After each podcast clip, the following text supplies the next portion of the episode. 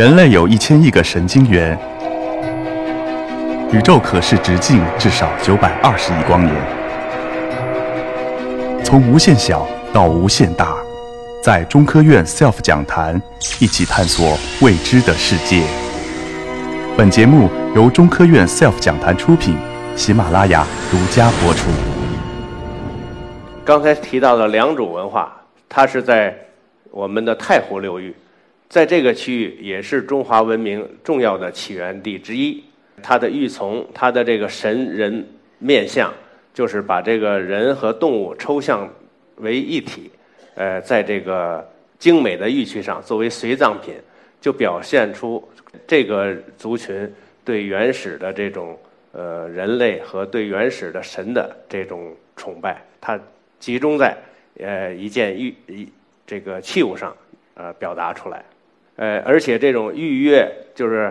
像那个权杖前边那个斧头一样的这个东西叫钺，它是一种权力的象征，它是只有这个族的这个首领或者是呃这个族长才能使用或者掌握。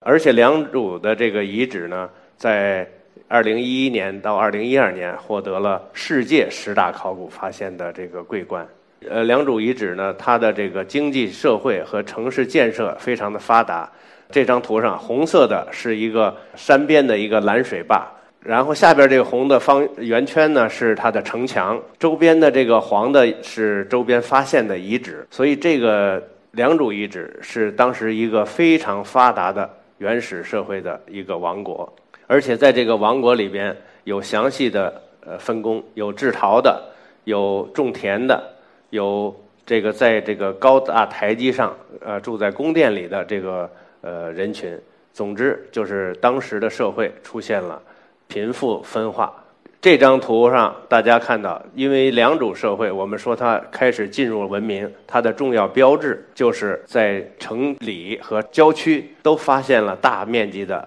稻田。我们今天吃的大米，呃，这是中国一项重要的发明。是从野生的稻，从现在的科学分析来看，大概八千年左右，我们中国人就开始呃驯化和这个呃培植稻谷。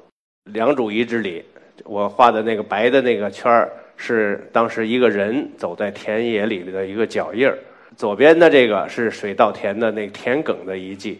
这是怎么发现的呢？是我们考古工作者因为。这个遗址被水淹了以后，我们把它几千年留下来的这个淤泥清掉以后，这个田埂完整的保存下来了。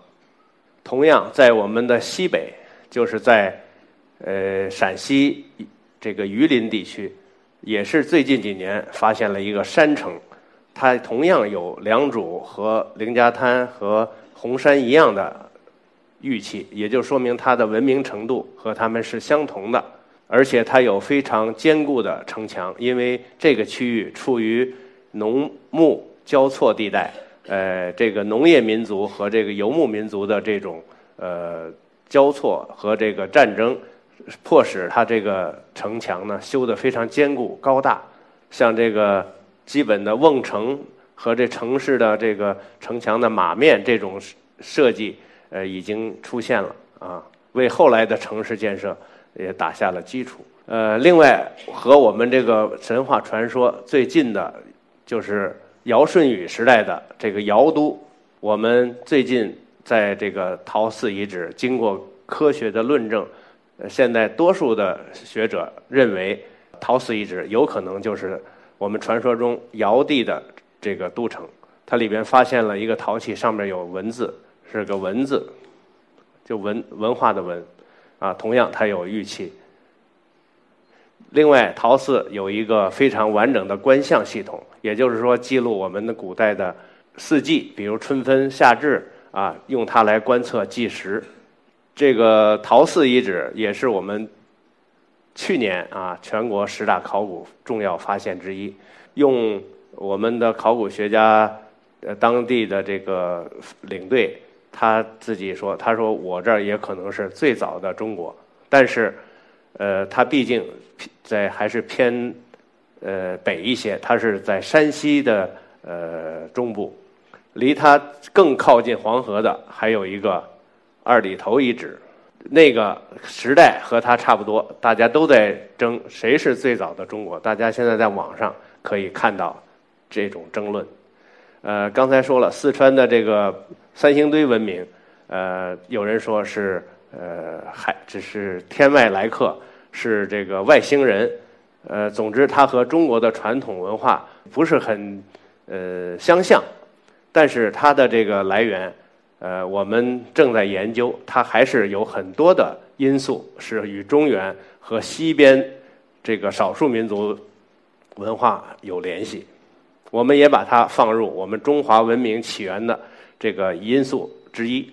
在三星堆还有宝墩等等几处遗址，整个成都平原也是一个文化区。最后，我们说到二里头，这就是代表中国最完整的这个城市和这个文明的标志，因为它有明显的宫殿，有这个十字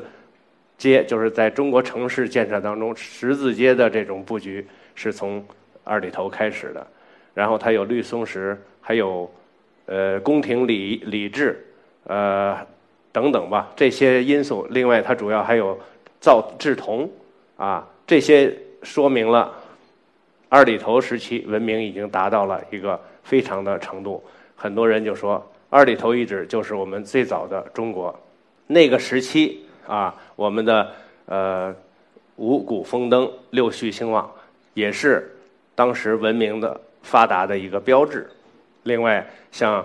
呃盐业，就是我们吃的盐啊，这个在这个山西的有个盐湖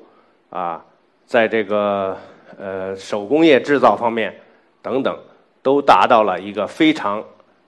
完善的或者是非常高的水平。所以最早的这个中国，所我们去年在河南呃以这个郑州登封为中心申请的这个世界文化遗产叫天地之中，作为世界文化遗产，呃，它是以嵩山为中心，有很多的这个文化分布。从这个二里头一直到秦建立秦始皇这个帝国，我们的中国最后形成了今天的啊这个版图和基本的文化内涵。像这个很多的这些遗址，都是我们中华文明或者中国国家的内容的一部分。最早中国的这个文字呢，在这个一个河尊上有铭文，叫。最早提出来的叫中国啊，另外在这个呃西晋，我们在尼雅出土的一件这个呃织锦上，明确的写到“五星出东方，立中国”这么一句吉祥语。天文学家探测呃这个推测说，在二零四零年又有一次五星聚在东方的时候，这个时候呃是中国更。大的一次飞跃，好，谢谢大家。